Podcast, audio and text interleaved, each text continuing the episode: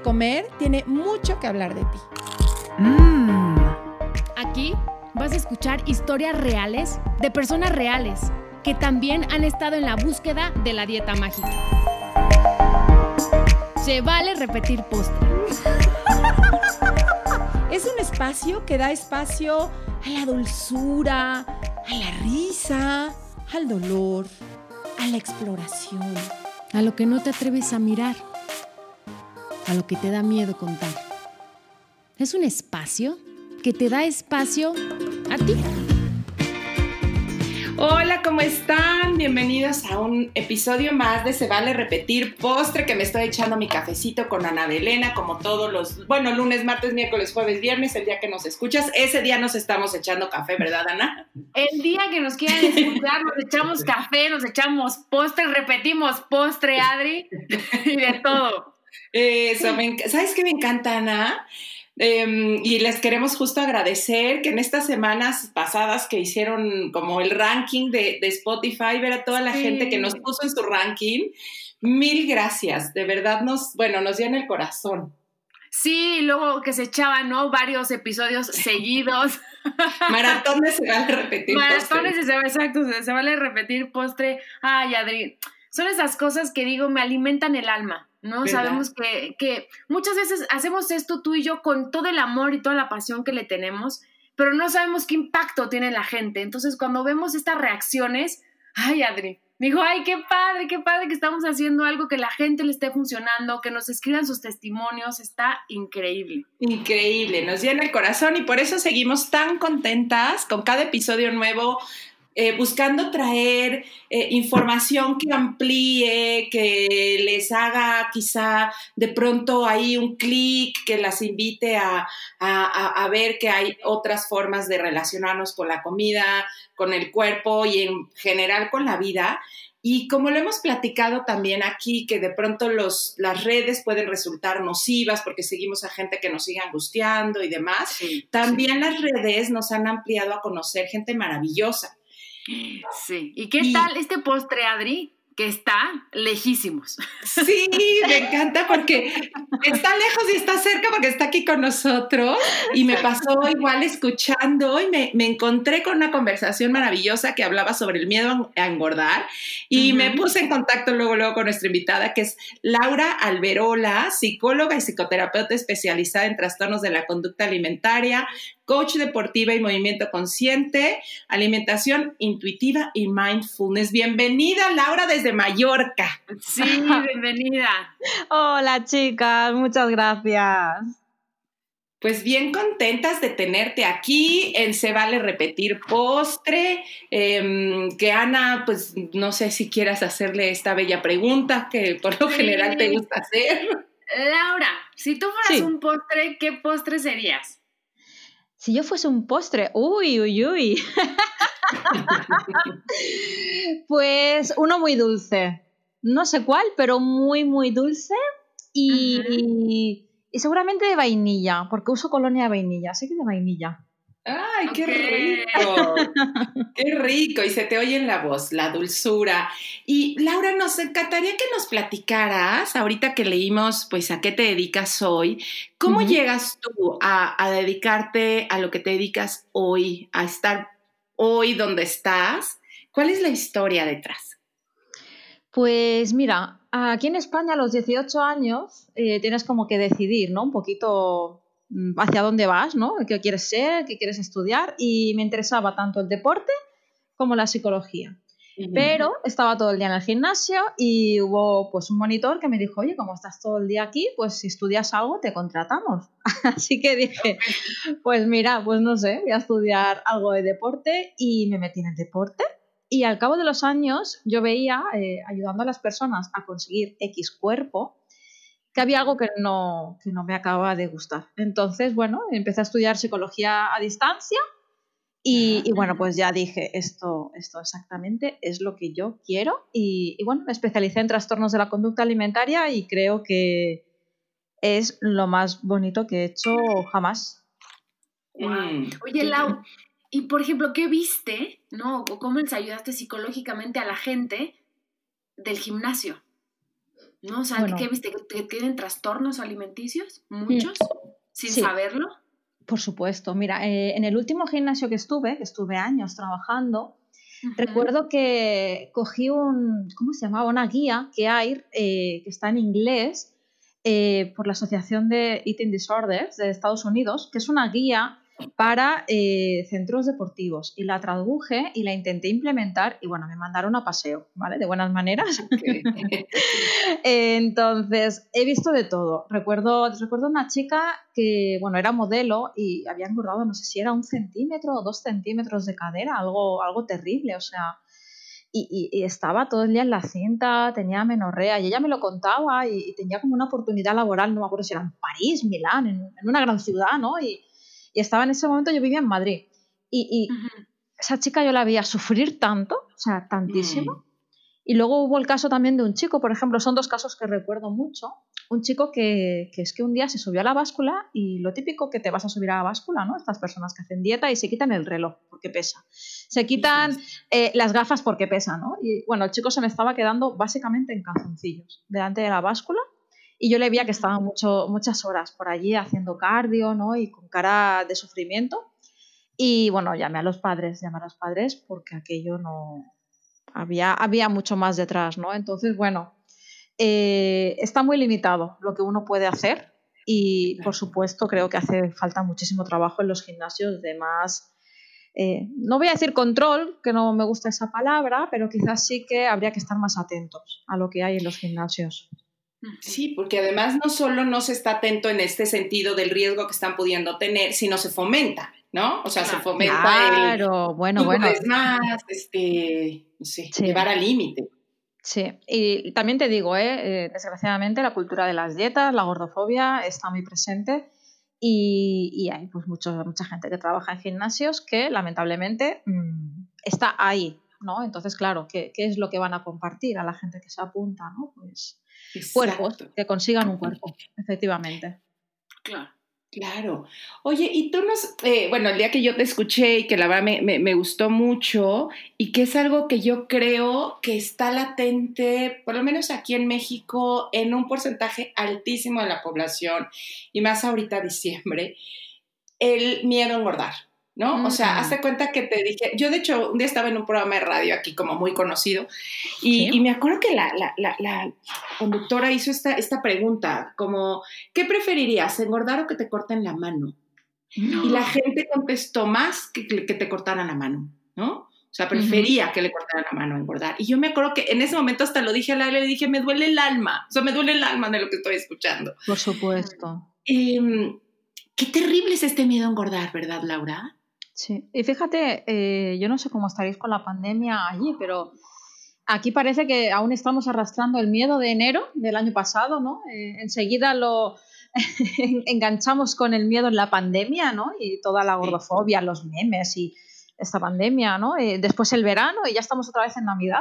Me imagino que es que la gente tiene que tener miedo desde el enero de, de este año y, y ahora otra vez volvemos a ese miedo, ¿no? Eh, tan irracional a engordar. Irracional y no tan irracional, ojo, ahí vamos. Cuéntanos, cuéntanos como desde tu perspectiva, ¿desde dónde viene este miedo? Bueno, es, es muy complejo, ¿de acuerdo? Pero eh, experiencia personal y laboral, mm, todas las mujeres que acompaño, incluso fuera de, de- de la psicología, ¿no? En tiempos anteriores como entrenadora, eh, no sé, a partir de 7 años hasta los 15 aproximadamente, en ese margen, se nos ha dicho que un cuerpo gordo está mal. Sí. No sé si Adriana coincidís también en esta... Sí, por supuesto. No, te- pero por supuesto, sí, es como, Claro. no comas porque vas a engordar, eh, te vas a poner fea, No te van a querer, no vas a conseguir novio, esposo, el trabajo, ¿no? Eso es. Entonces, claro, eh, teniendo en cuenta todo lo que podemos, cada una, cada persona, ¿no? Con sus eh, constructos en su cabeza, ¿no? Con, con lo que haya creado. Pero, claro, por eso digo que no es tan irracional. ¿Cómo no vamos a tener miedo a engordar si nos dicen que engordar está mal? Ujú. Sí, claro. Y además, la cultura de las dietas nos dice que si engordamos es porque queremos, ¿no? Porque tenemos control absoluto sobre nuestro cuerpo. Podemos ser lo que queramos ser. Eso es lo que nos dicen. ¿Y esto Está es verdad. Laura, que tenemos control absoluto sobre nuestro cuerpo? Hombre, eh, si quieres acabar enferma, puedes intentarlo. Ahora, el resultado eh, habrá que ver cómo acabamos, ¿de acuerdo? No, por supuesto que no. A nivel, eh, hablando seriamente, no, no se puede. ¿no? Cada uno tenemos un, un cuerpo que nos viene dado. Intentar luchar por otro eh, es un desgaste y es acabar enfermo, es luchar contra ti. Es como intentar controlar, no sé, eh, cualquier otra, eh, ¿cómo diría? Otra característica nuestra, ¿no? Es como, bueno, voy a intentar controlar lo que como, el ejercicio que hago, vale, intenta respirar X veces, intenta hacer pipí X veces, ves al baño una vez al día solo. No intentamos controlar otras cosas, pero la comida sí, ¿no? Y, Sí. y, por supuesto, las, las dietas eh, funcionan las dos primeras semanas, pero está demostrado que a largo plazo no funcionan. Entonces, no podemos al final eh, controlar nuestro cuerpo y querer el cuerpo que nos, la sociedad nos diga que está bien tener. Claro, o sea, ¿te refieres a cuando dices el cuerpo que se, se nos ha dado, ¿te refieres a la genética? ¿A eso te refieres? Por supuesto. Eh, sí, fíjate, no sé si conocéis eh, la terminología de set point. Sí. Cuéntanoslas un poco. Exacto. Bueno, Sí, pues sí, este es el peso, el peso natural, ¿no? Que cada una de nosotras tenemos. ¿De acuerdo? Yo siempre pongo un ejemplo muy claro. Eh, las curvas de, de crecimiento son estas curvas que, que se van midiendo a los bebés, ¿no? En cuanto a lo que miden y lo que pesan. ¿De acuerdo? Entonces, todos, cuando somos pequeños, vamos al médico, nos mide, nos pesa y lo va apuntando, ¿no? Y ahí vamos viendo nuestra curva de crecimiento. Entonces, podemos ver cómo hay bebés que si toman el pecho a demanda, es decir, un bebé dice, pues quiero comer más y quiero dejar de comer y ya está, no hay más. A un bebé no se le dice, pues mira, bebé, mm, como tienes un poquito más de rollito hoy, eh, no vas a comer hasta mañana. Claro, no, no se nos ocurre, ¿no? Entonces a un bebé le ponemos pecho a demanda y hay bebés que son diferentes. Sí. ¿De acuerdo? Entonces, esto pasa hasta que nos morimos. Todos tenemos eh, diversidad corporal. Es así, es así. Lo que pasa es que vivimos en una sociedad que nos hace creer que no, que tenemos que ser X. Pero quizás somos, pues mira cuántas letras más hay en el abecedario, ¿no? Quizás somos otra. Pero lo ideal es esta. Sí, y como está, como que nos han hecho creer que todos podríamos llegar a ser delgados, ¿no? Y, y pues no. O sea, no todos tenemos la corporalidad, la genética la- para ser delgados, ¿no? Para llegar a estos lugares donde nos dicen que todos si nos esforzáramos lo suficiente, si nos ejercitáramos lo suficiente, si nos es. disciplináramos lo suficiente, podríamos llegar ahí. Y no es cierto, o como tú dices, o ya arriesgándote, yendo contra ti, quizá lastimándote muchísimo, quizá lo logres, ¿no? O sea, yo digo, como Michael Jackson, pues sí lo logró ser blanco, pero con lo que le costó, ¿no? O sea, se llevó la vida en eso. Pobrecito mío, que le quiero mucho a Michael. Pero pues le jugó a la genética, o sea, él sí le quiso jugar a la genética, y, pero pues, mira, lo logró, pero a qué costo, ¿no? Eso es. Fíjate, eh, todo este mensaje que nos llega de la cultura de las dietas es muy culpabilizador, ¿no? Y hay un gran negocio detrás. O sea, yo si hago cuentas, yo prefiero no hacerlas, pero si hiciese cuentas de todo lo que me ha gastado en dietas, en cremas para la celulitis, en tratamientos, etcétera, etcétera, eh, bueno, pues yo tendría, no sé, unos cuantos meses de alquiler pagados. O sea, Ya unos cuantos años, Laura. pues imagínate, claro. Entonces hay un gran negocio ahí detrás, hay un gran negocio. Y ahora cada día yo creo que más. O sea, ahora aquí en España, allí no sé, pero aquí ponerte eh, cosas en la cara, inyectarte, cortarte, hacerte, eso está a la orden del día. O sea, es muy barato, relativamente barato, ojo, pero es asequible. Yo cuando yo ahora tengo 36 años, yo con 20 años esto no te lo podías hacer, no estaba así en, en la calle que te puedas pinchar los labios, los pómulos, los ojos, te lo puedes pinchar todo. ¿no? Sí. Y tratamientos, ¿cuántos tratamientos habrá hoy en día? No quiero ni imaginarme. Entonces, hay un negocio muy grande, ¿cuántas dietas con nombre y suplementos y alimentos en sobre? ¿Cuántas mm, me voy a callar el insulto, pero cuántas cosas hay que nos quieren vender y que nos dicen, es posible, pero eh, si tú quieres. Entonces, como no quieres, pues entonces es tu culpa. Claro. Ay, qué duro. Híjole, sí. sí. Sí, como ahí está, te estoy poniendo todo para que lo logres. Ya si no lo logras, pues Claro, eso es. Y sentirte mal por no quererlo lograr, ¿no? También. Claro, claro. Hombre, es que eso es lo que pasa, ¿no? Porque fíjate, eh, si no consigues ese cuerpo, pues ahora llegan las navidades, ¿no? Y vas a casa y ay, la dieta no te ha funcionado, ¿eh? Ay, que te has engordado, ay, ay, ¿vas a hacer dieta? Uy, no comas un poco de esto, ¿eh? No, no, mejor no comas de lo otro. Es que es constante, es constante Sí. esto. Fíjense que yo fui esta semana, bueno, en, en estas semanas a, a la- a mi revisión que me hago cada año, pues con el ginecólogo y demás, y, y fui con una ginecóloga que nunca había ido. Y ya me reviso y estás perfecto, de veras pareces quinceañera para tener 50 años, todo te funciona perfecto, no sé qué. Oye, pero ya viene la menopausia abusada, dieta, dieta, dieta, dieta, dieta, ¿eh? Porque aquí ya es cuando empezamos a engordar. O sea, te juro que me quedé así como, ¿por? ¿No? O sea, estábamos hablando de mi matriz y de qué bien iba y no sé qué. O sea, en vez de, oye, ¿cómo vas y tus estados de ánimo? No sé, pensar en otras cosas. Lo primero fue este miedo a engordar, ¿no? Como, pero abusada, porque ahorita sí ya viene la menopausia y ahorita sí, pero así me dijo, dieta, dieta, dieta, dieta, dieta, ¿eh? Porque ya empieza a venir el tema en que empiezas a engordar. Dije, qué terrible este miedo a engordar, ¿no? Como eso Claro. es lo que te debe de preocupar. Claro. Pero es que, Adri, tú entras al médico con un hacha en la cabeza por urgencias, te ve el médico y te dice, uy, es que necesitas una dieta. Es que es así, o sea, lo siento, o sea, vamos a darle este toque de humor, pero es que es real. O sea, yo, mm, las historias que escucho cada, o sea, cada semana de personas que van al médico preocupadas por X, lo que sea, por razones médicas, y bueno, mm, pero es que antes de nada tienes que adelgazar, ¿no? Y muchas veces eh, se deja de dar un servicio, porque fíjate, tú has tenido suerte, ¿no? Que tu ginecólogo te ha dicho, oye, mira, pues todo va bien, pero ahí la dieta. No, es que hay Sí. personas que ni las miran, no las Sí. miran porque es que haz dieta, que es tu responsabilidad, y luego ya, ya veré yo si te miro o no te miro, pero ahora no tienes derecho, porque ahora tu cuerpo es el que tú quieres tener, ¿no? Pues es como es el que tú quieres tener, apáñatelas, ¿no? Primero haz dieta y luego hablamos. No, perdone, no, esto no funciona así. Qué doloroso, ¿verdad? Sí.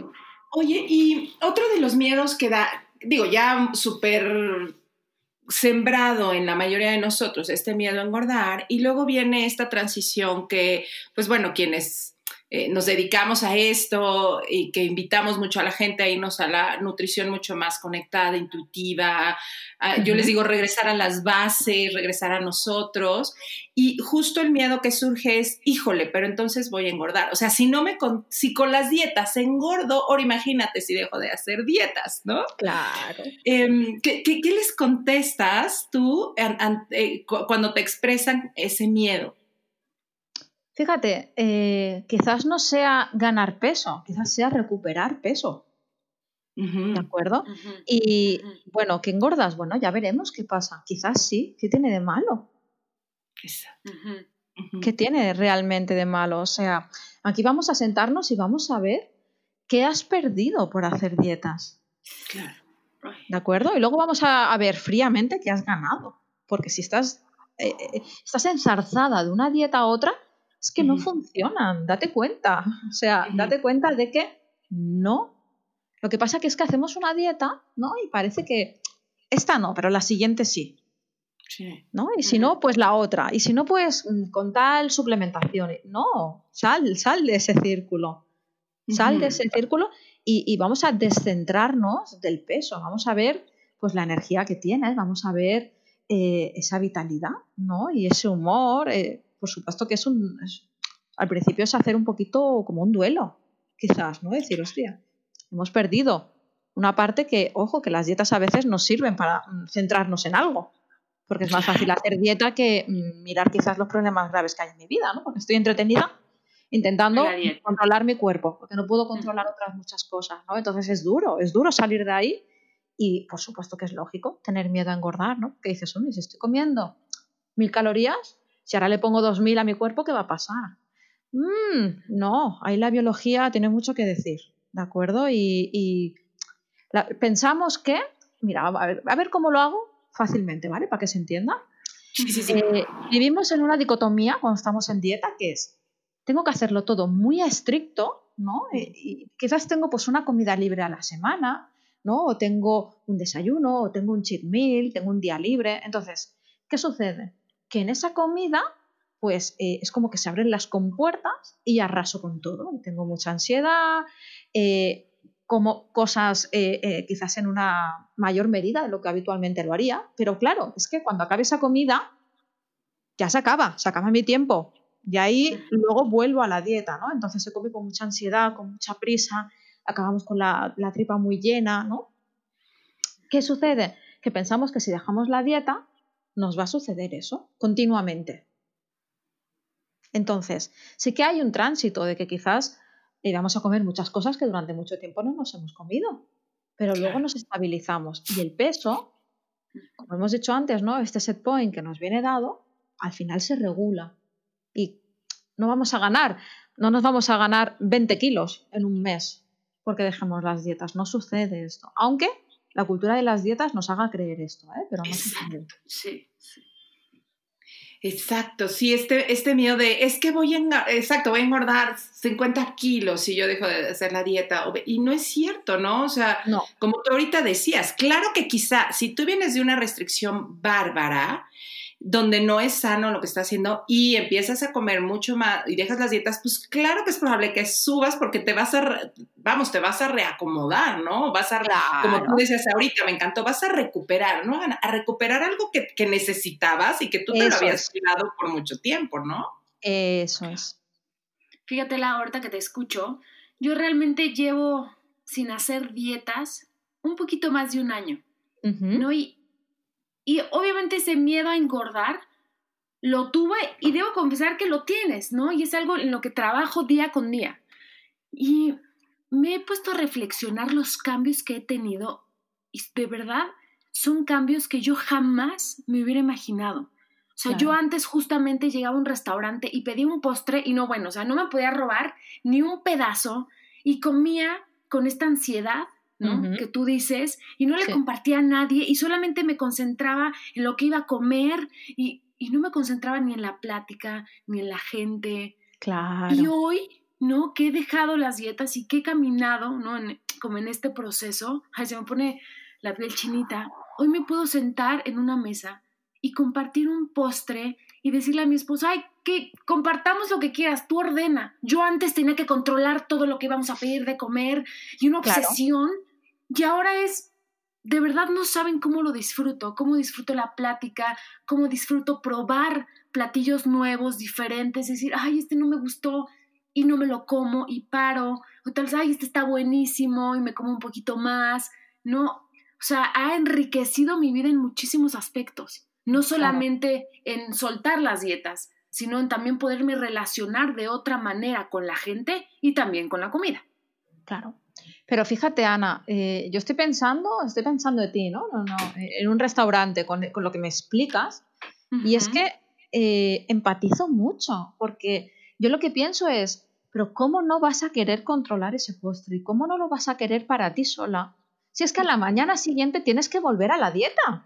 Claro. Es como, claro, o sea, aprovecha ahora todo lo que puedas, porque mañana se acaba.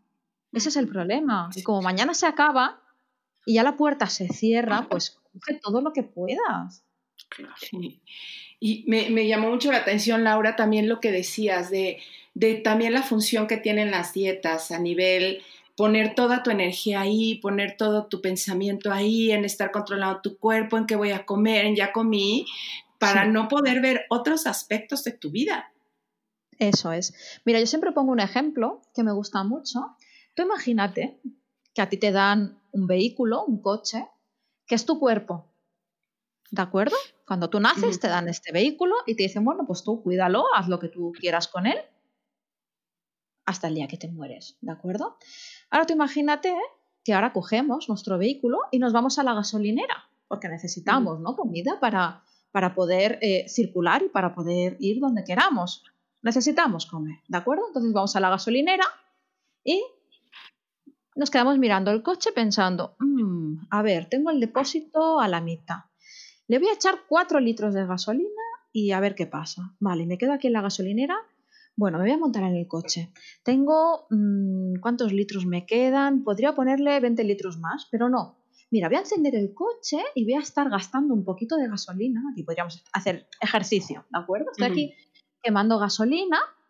Voy a estar una horita. Venga, va, paro el coche. A ver cómo tengo el depósito. Mm, un poquito menos de la mitad. No, me voy a esperar aquí toda la noche con el coche encendido a ver cuánto gasto.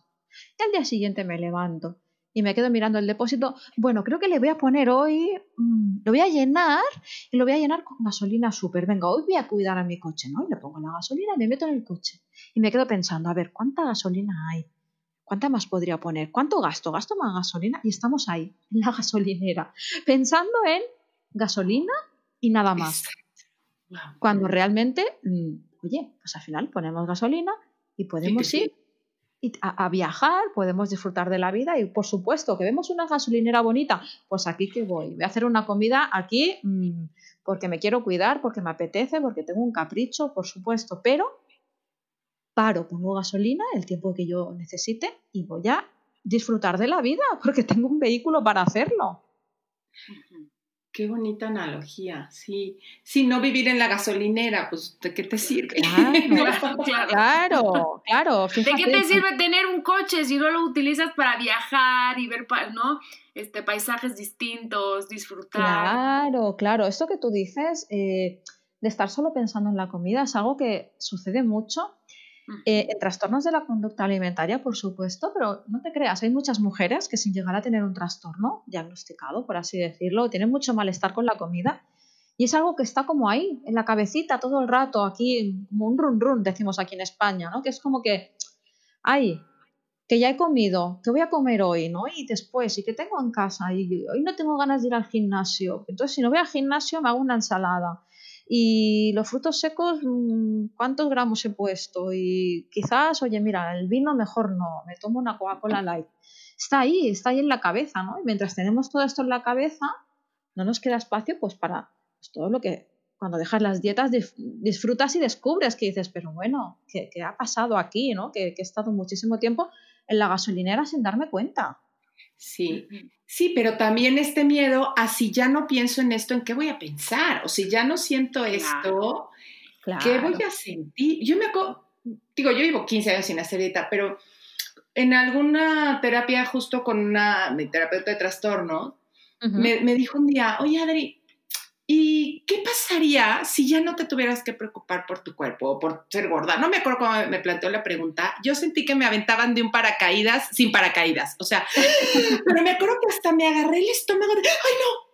Y fue una reacción como no pensada. Y me, me Claro. acuerdo que me asusté y dije, ¿qué onda conmigo? O sea, según yo, mi discurso todo el tiempo es que ojalá yo ya no tuviera que estar pensando en esto, que ojalá yo ya fuera libre, que ojalá yo ya no tuviera este tanto dolor y temor por eso, pero también pude mirar que eso también se había convertido como como una, mm, una forma de enfrentar al mundo, ¿no? Como que si mientras yo iba metida con mi tema y mi paracaídas aquí de yo soy gorda y yo este, no sé qué voy a comer y, y una dieta y la otra, como si no hubiera otra cosa que entrar a mí, como que también era un amortiguador para que yo no, no, no, no recibiera otra información que no quería recibir. Por supuesto, me encanta que hayas compartido esto tan íntimo conmigo, muchas gracias. Y, y efectivamente, fíjate que hay, hay chicas que cuando decimos, venga, vamos a eh, darnos permiso incondicional para comer, ¿de acuerdo? Y, y proponemos, venga, pues eh, come aquello que tú quieras, ¿no? Y, y hay chicas que me miran y dicen, pero es que yo no lo sé. Sí. O sea, es que ya no me acuerdo de qué cosas me gustan, porque es que durante mucho tiempo no me las he permitido. Y después cuando hablamos del autocuidado, ¿no? De, de poner esos hobbies en tu tiempo libre, eh, claro, si yo estoy dos horas en el gimnasio cada día para machacarme el cuerpo e intentar tener un físico X, eh, y si ahora me están diciendo que no vaya y, y realmente me estoy dando cuenta de que no me apetece ir, ¿qué hago? Que tengo mucho tiempo libre. ¿no? O sea, se me- ahora mismo es como, bueno, ¿y, y qué voy a hacer? ¿no? Y si es que no tengo hobbies, si es que no me gusta nada, uy, espérate, vamos a descubrirlo. Por supuesto que sí, por supuesto que sí.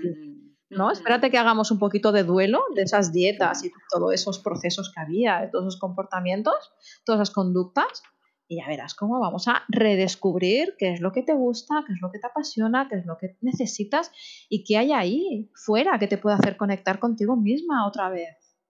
Wow. Y cuando hablas de duelo, es como que el, duelo a como a creer que iba a llegar a algún lugar o, cuéntanos un poquito más eh, cuando hablas de hacer un duelo, ¿a qué, ¿a qué le haces duelo? Claro, imagínate eh, que tú llevas 10 años luchando por eh, conseguir un cuerpo. Incluso en algún momento lo has conseguido porque, oye, pues hubo una época que una dieta eh, funcionó dos semanas, conseguiste ir a una boda con un vestido, tienes eh, el recuerdo de cómo te quedaba el vestido, tienes las fotos, la gente lo que te decía, tú crees que te sentías muy bien ese día, aunque luego quizás realmente estabas comiendo y tenías ansiedad y decías, ay, que se me está hinchando la tripa y el vestido me aprieta, mil cosas que luego no nos acordamos. Pero tú tienes el recuerdo en la foto de que tenía ese cuerpo, ¿no? Y, y ahora llego yo y te digo, oye, pues quizás este cuerpo no es el tuyo.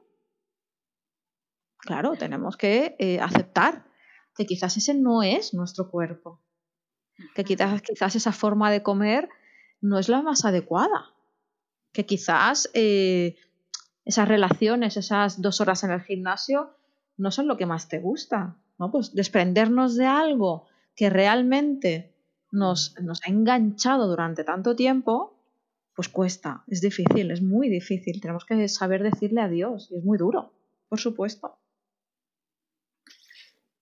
Sí. Antes que me quedé callada por si Ana quería preguntar algo. Es que lo como no nos vemos. sí, es que solamente es por audio, entonces muchas veces no sabemos cuándo meter o cuándo no meter. Es que, Lau, les voy a confesar algo. Estoy sentada en el escritorio de mi esposo y justamente estoy viendo una foto de una boda y yo traigo un vestido.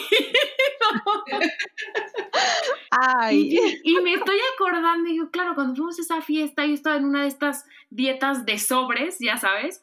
Y entonces oh. digo, no, no, no, no podía comer, no podía tomar, no, o sea, solamente vaso de agua. Y yo digo, qué aburrido. O sea, ni, me, ni, me, divertí, ni nada. Y entonces traía justamente un vestido y digo, ay, sí, no. O sea, si me hubiera puesto otro vestido, una talla más grande, yo hubiera comido, bailado, disfrutado, me lo hubiera pasado mucho mejor. Chistoso. Le diste al punto, Lau. Pero es que esto creo que al menos una vez en la vida, ya sea en una mm, cena de Navidad, en una boda, en un cumpleaños, creo que, a todas nos ha pasado de, oye, pues sí, con un vestido hemos estado, pues imagínate, ¿no? En una dieta de sobres estuviste, o sea, eso tiene que ser terrible, o sea, terrible. Yo eso no he llegado a ese punto, pero eh, tiene que ser terrible estar esas dietas que solo puedes tomar los sobres, ¿no? Que ni puedes ni verdura ni nada, no puedes masticar, o sea, terrible. No. pues claro, luego llegas, eh, sí, te pones tu vestido, te haces las fotos, ¿no? Y, vale, ¿y qué más? Y ya está. y ya, está, y la pasaste fatal, le diste la torre al cuerpo, te dejaste de conectar, ¿no? Con tus necesidades y al momento que comes algo, no bueno o sea, no puedes parar. Eso fue lo que me pasó, no una, sino muchísimas veces. Pero que es normal. que esta vez la voy a hacer perfecto, voy a salir de esta dieta como me dice el doctor. Nunca pude. O sea, probaba una lechuga y de la lechuga me iba al pastel de chocolate y a los hot cakes y a las donuts. Y claro. podía parar. Pero es que es normal. imagínate, estamos haciendo una dieta, ¿de acuerdo? Y yo lo equiparo a estar en una habitación encerrada. ¿No? Y, te van trayendo cada, no sé, como una cárcel, y te traen una comida, ¿no? Y dices, vale, como esto. Pero tú sabes que eh, sábado por la noche te abren la puerta y te encuentras con un buffet. Eh, pues mira, yo estuve en un, en un resort de México, de, cerca de vosotras. Era, era, increíble, allí había de todo, de todo, de todo. Pues imagínate, ¿no? Que te abren la puerta y te encuentras ese resort. Entonces comes de todo y te dicen, oye, cuando acabes esta comida, te vuelves a tu habitación. Vale, pues te vas a la habitación y estás ahí encerrada otra vez una semana y, te vuelven a abrir la puerta el sábado por la noche. O sea, eso cada vez va, va, creciendo. Cada vez es como que llegue ya el sábado por la noche y no piensas en otra cosa. Porque no piensas en otra cosa, porque es lo único que te, que te, que te al final que te ocupa la cabeza, es que es normal. es normal. ¿De acuerdo? Entonces, es normal que tengamos miedo a comer porque cuando abrimos esa puerta, una comida, Ujú. dígase una, una boda, un cheat meal, un cumpleaños, que dices, bueno, hoy me lo voy a permitir, ¿no? Y yo me digo, venga, va, me voy a comer lo que me dé la gana. Claro, vamos, eh, creemos que vamos a estar en ese buffet eternamente comiendo como si no hubiese un mañana, y no, porque luego ya te vas a dormir, te levantas, tienes la puerta abierta, vas al buffet y dices, "Uy, pues ¿qué me apetece hoy? Porque el buffet siempre va a estar ahí, y eso es lo que pasa en nuestra vida. Cuando nos lo Exacto. permitimos, ya está. Que me quedan patatas, pues da igual. Voy a tener más ahí. No pasa nada. Si quiero, si no quiero, si se me acaban, puedo ir a comprar. No pasa nada. No tiene que ser una fecha eh, que yo me he puesto en el calendario. Siempre hay. Y como siempre hay, pues vemos que luego no hay esa, eh, eh, esa ansiedad y esas ganas, porque es que no las hay. Sí, pero ¿sabes qué pasa, Lau? Escuchamos, cuando a uno estás, digamos, del lado que te atreves a dejar las dietas y ves que esto sí sucede y escuchamos este tipo de testimonios, decimos, no, es que eso a mí no me va a pasar. Yo no voy a poder parar nunca. Claro. Por eso yo tengo que seguir a dieta. ¿no? Claro. Eso era lo que yo me decía. Y ahora que estamos en- en- en- aquí en el podcast y que platicamos con tantas personas, decimos, claro, a todas nos pasa lo mismo, es este miedo Sí. a no poder parar. Y Sí. claro que puedes parar. Y claro que te puedes sentar en ese buffet y elegir y decir, ¿sabes qué? Basta, estoy satisfecha. Es algo que, que de verdad yo no podía creer que me, que me pudiera pasar. Claro. Y hoy lo hago. Sí, pero fíjate, esto me pasa a mí siempre en consulta, que es como, no, no, no, es que yo creo que, bueno, vamos a ver qué pasa. Para salir de, de todo este bucle de las dietas hay que dar pasos con miedo, porque hay que darlos con Sí. miedo y con Claro. determinación. Sí. Es Sí, decir, bueno, vamos a ver qué pasa, ¿no? Porque si no lo pruebas, o sea, a ver, las dietas no te han funcionado. ¿Cuántos años llevas a dietas? Oye, pues date, date un año, date un año de permiso para dejarlas. A ver qué sucede. Y dentro de un año hablamos, a ver qué pasa. Claro, sí, pero está este, o a, mí de pronto me dicen mucho, bueno, o sea, si haría eso que me estás diciendo si yo no tuviera 30 kilos encima. Entonces, baj- déjame bajo con una dieta 15, 20 y entonces hacemos esto, ¿no? O sea, Claro. es esta promesa de que eso se puede hacer, o sea, dejar las dietas y, y iniciar esta nutrición mucho más conectada si no tuviera sobrepeso, ¿no? O sea, si no estuviera gordo, si no tuviera estos kilos encima. Y es bien complejo como poder eh, entender que es que eso te va a seguir llevando a más, ¿no? O sea, que, Sí. que, que, que poder aventarte el, el voto de confianza, híjole, pues sí de pronto es aventarte un poco sin paracaídas del avión, ¿no? O sea, yo entiendo esta sensación porque yo la tuve y hoy que pues, llevo tanto tiempo dando terapia, la entiendo, pero cómo, híjole, cómo volver a confiar en nosotros, y me encantó ahorita cuando tú decías, pues con todo y tu miedo, ¿no? Claro. Claro. Sí. Efectivamente, eh, al final son procesos bastante confusos, ¿no? Y, Sí. y es normal, o sea, yo cuando esto lo explico, la gente me mira con cara de, a ver, eso a las otras mujeres les funciona, pero a mí no. Exacto. Yo voy a tener, yo voy a tener esta ansiedad total y me voy a comer eh, mm, todo lo que encuentre y estoy segura y, y todos los días, ¿no? Y luego a la semana siguiente, bueno, ¿qué, qué ha pasado? Ah, pues mira, ¿eh? miramos los autorregistros, ¿no? Y, ah, pues no, mira, pues sí, ¿no? Comí este día mucho chocolate, pero ya no, no, no me apetece tanto. Ah, lo estás Mm. disfrutando, pero te das cuenta, ¿no? De que al final es como, bueno, pues pues quizás una oncita al día, o quizás hay tres días que me como más, pero luego es como, bueno, pues al final sé cuando ya no quiero más, porque es que lo tengo en la despensa. Oye, Entonces, pues, no cuando yo sé- quiero, como. Claro. Dime. Y ahorita me venía como, como con esta cultura también de las dietas y como dejar de comer es lo que te va a llevar a ser flaco y ser flaco es lo que te va a llevar a ser feliz. Em.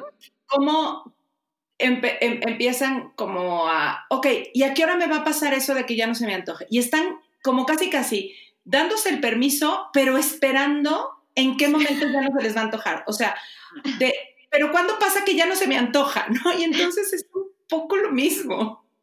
Claro. Fíjate que, eh, al menos en, en mi modo de trabajar, es Ajá. mucho viendo las situaciones, viendo las emociones que hay, intentando ver esos niveles de, saci- de saciedad, de hambre, ¿no? Entonces, al final es un camino que la persona va explorando. Sí. ¿De acuerdo? Y al, al ir explorándolo, pues una misma va viendo que hay una evolución, que que quizás hay algunos, pues incluso puede haber patrones, ¿no? Es decir, eh, en X momentos o con tales personas o después de hacer algo o se va viendo, se va viendo cuando, eh, pues oye, me doy un permiso incondicional y tengo momentos en los que me como una tableta entera de chocolate y luego voy a las patatas fritas o al revés, ¿no? Entonces, es un camino de voy a conocerme, voy a ver qué está pasando. Por supuesto, pues que haya un profesional al lado que me esté guiando si es que creo que lo necesito, pero voy a investigar, ¿de acuerdo? Con curiosidad, sin juicio, a ver qué está pasando. Oye, y cuando te hablan de tengo miedo a engordar, ¿qué otros, qué, miedo tú has visto que va ahí ligado, no? Porque sí entiendo este miedo de que nos han sembrado, pero, pero también que has visto que está atrás, ¿no? Como el, no sé, el miedo a nadie me va a creer o el miedo a... ¿Qué, qué, qué, qué alcanzas a ver tú? Bueno, pues aquí vemos a veces el, no ser suficiente, mm, el no ser quizás perfecta o no ser aplicada, no ser, no ser digna de amor, eh, no ser merecedora de eh, pues tener al final quizás incluso círculos sociales, ¿no? Amistades, familia o en el trabajo. Eh, ser aceptada, o sea, al final somos seres sociales, ¿no? Y ser aceptado es, es algo muy importante para nosotros, ¿no? Entonces, veo que depende mucho también de la edad, de los rasgos de personalidad y sobre todo de la historia vital que cada una tengamos.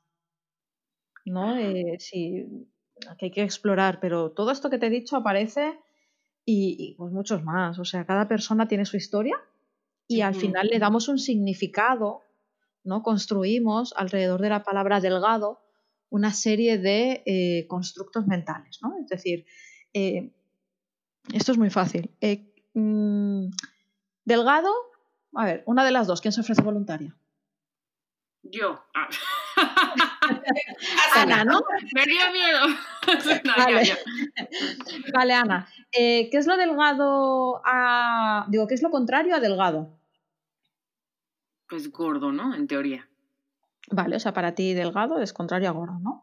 Y. Pues ¿Ser gordo qué significa para ti? Pues tener un cuerpo más grande. Vale. ¿Y ser delgado qué más? ¿Qué significa para ti ser delgado? Ay, ya estoy sudando. no, no pasa nada. Tranquila, tranquila, aquí, estamos contigo, aquí estamos contigo. ¿Cuál fue la pregunta, Lau? vale, eh, dime sinónimos de delgado. Este, pues pequeño, petit, eh, eh, chiquito, eh, como entra en cualquier lugar más fácil, ligero. Creo que eso. O le sigo la. ¿Te sale alguno más? Mm, por el momento esos. Vale. Fíjate, has dicho entrar en algún sitio más fácil. Ajá. Aquí, aquí, podríamos rascar. Luego la palabra, la palabra chiquito, allí tiene connotación cariñosa. Ajá. Pregunto, no lo sé. No, sí, sí, sí, sí. Claro, entonces, ¿qué es lo contrario de chiquito? Pues grandote. Vale, ¿y grandote qué más? ¿Qué significa ser grandote? Ay, pues pesado, llamar la atención, mm. este, Sí, como estorbar. Mm. Vale. Te das cuenta, ¿no? Hemos dicho que si delgado es igual a chiquito y es contrario a gordo, chiquito es contrario a gordo y es igual a gordo grandote y que estorba. Entonces, un gordo, pues tiene ahí un significado, ¿no? Que es pues, similar a estorbar. Claro. ¿Vale? ¿Te das cuenta? Esto ha sido, tú estás bastante bien trabajada a nivel de constructos, quiero decir. Eh, aquí le preguntamos a una persona eh, que lo está pasando mal con su cuerpo y quizás le dices, eh, ¿qué es lo delgado? A, ¿Qué es lo contrario ¿no? a delgado? Y te dice, bueno, pues gordo. Y, ser delgado, ¿qué significa? Bueno, pues tener éxito, ser feliz, etcétera, etcétera. Entonces, le preguntamos, ¿qué es lo contrario a, ser feliz? Pues eh, estar amargado. Entonces, estar, ser gordo o estar gordo es igual a estar amargado. ¿De acuerdo? Esto es una pincelada de lo que se trabaja con los constructos, ¿no? Pero fíjate cómo ha salido que un gordo estorba o es grandote, o llama la atención. ¿No? Entonces cada persona tendrá sus eh, significados ¿no? asociados a palabras con su, historia, con su historia vital.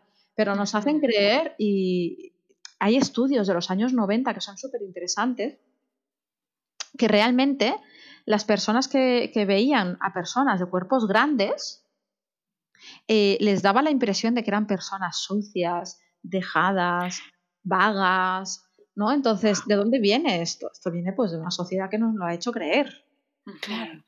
Y todo eso hay que, mm, al final hay que deconstruirlo, ¿no? Igual que lo hemos aprendido, hay que desaprenderlo. Y es un camino, pues bueno, difícil, pero gratificante. Gratificante. Fíjate que ahorita que te estaba oyendo con Ana, Em, yo, mi, mi, mi, papá es el ser más delgado que has visto en el mundo. O sea, de verdad es una cosa que sientes que se va a romper. Yo siempre sentí que se iba a romper. Y mi mamá no, mi mamá es grandota y así. Y, y, yo haciendo como mucho trabajo interno, yo cada vez que me, me imagino, o, no, me imaginaba, o no sé, porque por ahí todavía se cuela, yo muy delgada y la primera sensación que venía es romperme, ¿no? Y, y como, digo, hemos ido trabajando mucho en la imagen que yo tengo de delgadez, aunque socialmente fuera la que yo quería, pero profundamente era una que me llevaba mucho a la debilidad, a se va a romper, a no está presente, a no puede sostener, ¿no? Y en cambio, como lo, grande, eh, lo, pues a lo mejor visto como gordo, porque mamá siempre se dijo gorda, era lo que me salvaba, era la fuerza, era como con esta parte sí puedo salir adelante, ¿no? Entonces, como eh, ir a trabajar con qué significa para cada uno es todo un reto, porque están como diferentes niveles, los que puedo tener como mucho más al alcance, que son los de, ah, pues feo, este, y más cómo vamos yendo para abajo, y irnos tocando con, necesito hacer espacio, eh, me vuelvo invisible, eh, no hay para mí, ¿no? Y, todo el terreno de exploración que eso abre. Por supuesto, ya sabéis que en los trastornos de la conducta alimentaria se habla mucho de este iceberg, ¿no? Donde la punta está la comida, el cuerpo, la problemática que hay ahí, ¿no? Que se ve presente y luego lo que hacemos es sumergirnos en el, iceberg y ver qué hay ahí debajo, ¿no? Y, luego hay muchísimo más, muchísimo más.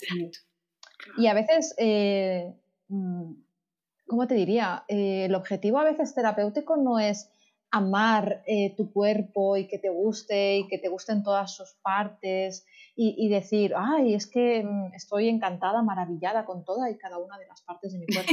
No, a veces simplemente eh, ya hay un cambio muy grande si respetamos al cuerpo. Sí. Si lo respetamos incondicionalmente, sea como esté. ¿no? Entonces, eso ya es un paso muy grande. Y a veces pues no hay que explorar mucho para simplemente pues, ver que, oye, respeto a mi cuerpo y respetarlo es no hacer dietas extremas, no es hacer ejercicio cuando estoy cansada y no me apetece, por ejemplo. Sí. Oye, Lau, ¿qué, les dirías para ir em, terminando y con toda esta gente que seguro está así escuchando diciendo, ay, yo me he visto ahí, yo también de pronto tengo este miedo. ¿Qué les dirías en torno al miedo a engordar? Que cuando llegue esta, esta gente que, que, tiene terror, como qué palabras les regalarías? Pues quizás les diría que tener miedo a engordar es algo natural por la sociedad en la que nos encontramos, pero que te aseguro que una vez salimos del mundo de las dietas, a lo que se le tiene miedo es a volver a hacer una. ¿Volver a hacer uno? Una dieta. Una dieta. Ah, ok, ok, ok. Sí, yo también había entendido eso. Sí, hacer una dieta, realmente. Y bueno, mm, dar el paso, como ya hemos dicho, con miedo normal y con determinación. Poco a poco eso se va, cuando vamos viendo ¿no? todo lo que nos proporciona una vida sin dietas, ya no queremos volver ahí. Y creo que la, de las cosas que me gustaron muchísimo lo que, dijiste es cuántos años llevas haciendo dietas. Claro. ¿Qué tal si te das permiso de un año de no hacer y ver qué pasa? Claro, no pierdes nada, así es que ya estás perdiendo con las dietas. Exacto. Sí, y esta fantasía catastrófica, ¿no? De si la suelto voy a engordar en un mes 20 kilos y que pues eso es muy poco probable, la verdad. Si, si hay un aumento tan eh, grande de un mes a otro es que algo está pasando, ¿no? O sea, que sí hay alguna condición ahí que tendría que llamar mucho la atención, pero que en, vamos, en la mayoría el dejar las dietas y que en un mes, que es el pánico, ¿no? Es que en un mes seguro voy a... Y no es, es muy poco probable, ¿no, Laura? Por supuesto, no. Es muy, muy poco probable y como tú bien dices, suele haber eh, alguna causa médica extraña detrás. Esto no pasa. El cuerpo no, no reacciona de esta manera. Si hay una, un permiso incondicional real y la persona está fuerte, no, no pasa. Oye, Lau, ¿y dónde te podemos encontrar? ¿Cuáles son tus redes sociales, tu mail? Bueno, pues Laura, Laura Alberola, buscáis Laura Alberola y la web está en construcción, pero en enero ya, ya estará lista. Eh, Instagram, tengo también, ¿qué más tengo? Tengo el Twitter. Ok. En Instagram es Laura Alberola, es doble A, ¿verdad? O sea, sí, Laura doble A. Ajá. Sí, eso es. Entonces, pues ahí me podéis, me podéis encontrar sin problema. Ah, Lau, muchísimas gracias. Te disfrutamos como no tienes idea a vosotras, a vosotras de verdad por permitirme estar en este espacio y, bueno, ojalá, ojalá al menos ah, con que haya una persona que se plantee seriamente dejar las dietas, ya habremos, vamos, ya me ha merecido este espacio la pena muchísimo.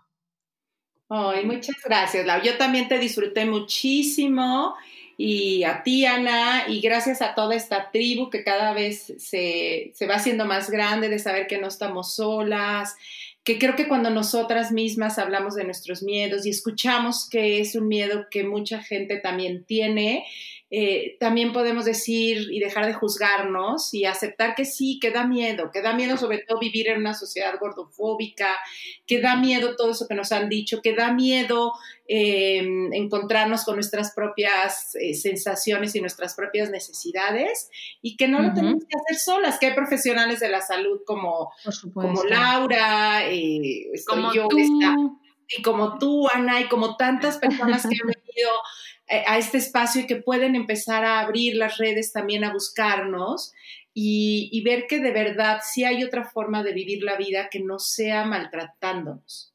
Hmm. Eso es. Y fíjate que has dicho algo que, me ha gustado mucho, que has introducido ¿no? este término de humanidad compartida, que es tan mindful, ¿no? de decir, no, este, este mal que a ti te sucede, le sucede a muchas personas.